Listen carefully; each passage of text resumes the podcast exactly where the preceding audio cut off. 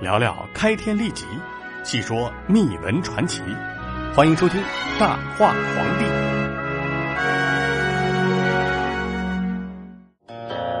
欢迎收听《大话皇帝》。今天呢，我们来说汉成帝刘骜。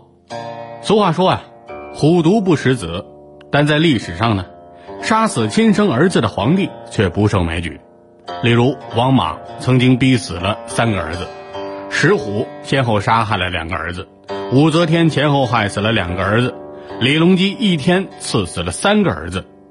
或许因为邀名而大义灭亲，或许因为气愤而凶狠残暴，或许因为夺权而痛下毒手，也或许因为偏信而无视亲情。但凡杀子的皇帝，总有些迫不得已。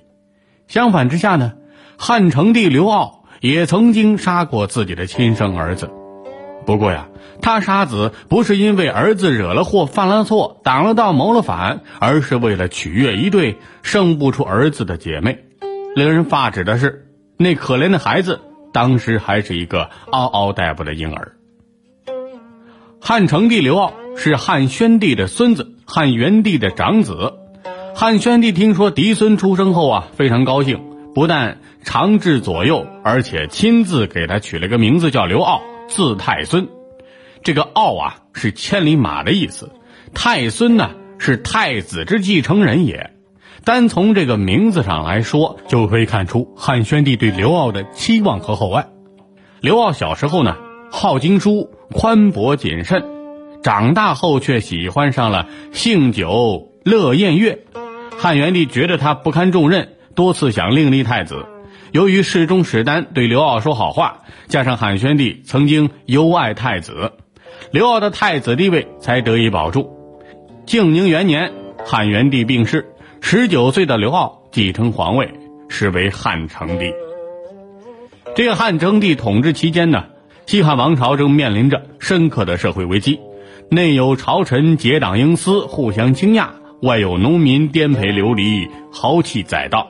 汉成帝既没有雄韬伟略，又缺乏治国之才，索性自甘堕落，荒淫无道。当太子的时候呢，汉成帝就溺于酒色；后来即位后更甚。汉成帝连年大兴土木，营建宫殿，为了满足自己的淫欲。汉成帝不惜离散天下骨肉，在全国搜罗三千佳丽以充后宫。此外呢，汉成帝还是个喜新厌旧的家伙。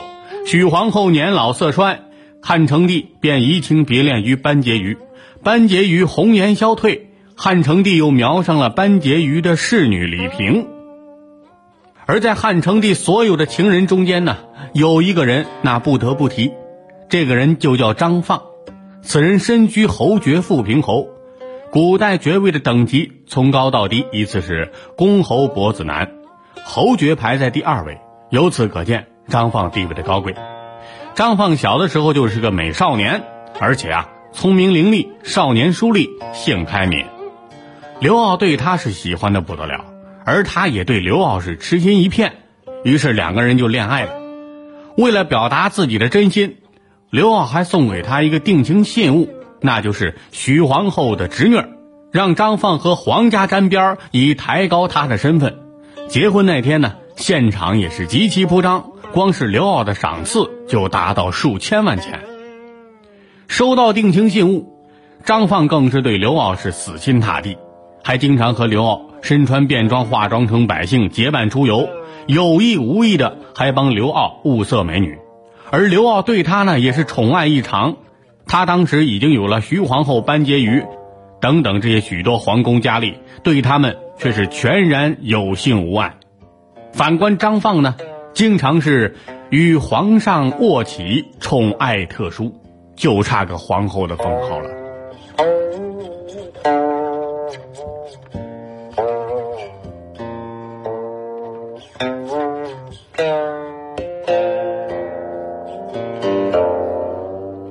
然而呢，随着赵飞燕姐妹的出现，后宫三千佳丽便通通被他抛在脑后。赵飞燕是中国古代有名的美女，汉成帝微行出游时被她的才貌所倾倒。赵飞燕入宫后，因为出身卑贱，所以受到其他妃嫔的轻视。为了寻求支援，赵飞燕便向汉成帝推荐了自己的妹妹赵合德。后来啊，汉成帝废掉了原配夫人徐皇后，另立赵飞燕为皇后，立赵合德为婕妤，位在众妃嫔之上，仅次于皇后。一时间呢，赵氏姐妹双燕并至，宠冠后宫。为了博取这对姐妹花的开心，汉成帝把他们的宫殿修建的是富丽堂皇，整日和他们饮酒作乐。不负辱是汉成帝对赵氏姐妹做出的两项承诺，其中呢，保证不再临幸其他嫔妃；第二是将来要立赵氏姐妹生的儿子为太子。然而呢，赵氏姐妹却始终未能生下一男半女，这也让汉成帝很着急。汉成帝曾经有两个儿子，分别是徐皇后和班婕妤所出，可惜啊，都夭折了。为了子嗣大计，汉成帝不得不忙里偷闲，偷偷的临幸其他嫔妃。这其中倒也有不少珠胎暗结，怀孕生子。为了坐稳皇后宝座，为了保住自己的既得利益，赵氏姐妹铤而走险。赵飞燕幕后操纵，赵合德前台动手，合力铲除潜在的后宫对手。元延元年十月，曹公人为汉成帝生下一个皇子。事情泄露之后呢，赵合德立即派人毒死了曹公人。为了杀人灭口，赵合德还命人把曹公人的六个奴婢全部逼死。接着呢，出生仅十几天的婴儿被赵合德派人抱走，最后不知所终。汉成帝得知此事后十分气恼，但慑于赵氏姐妹的娇悍，也只好不了了之。元延二年初，汉成帝又偷偷临幸上了林苑的许美人。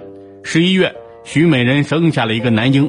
汉成帝害怕走漏风声重蹈覆辙，只是派人施乳衣以及五种合药丸三送美人所，就是把这对母子藏了起来。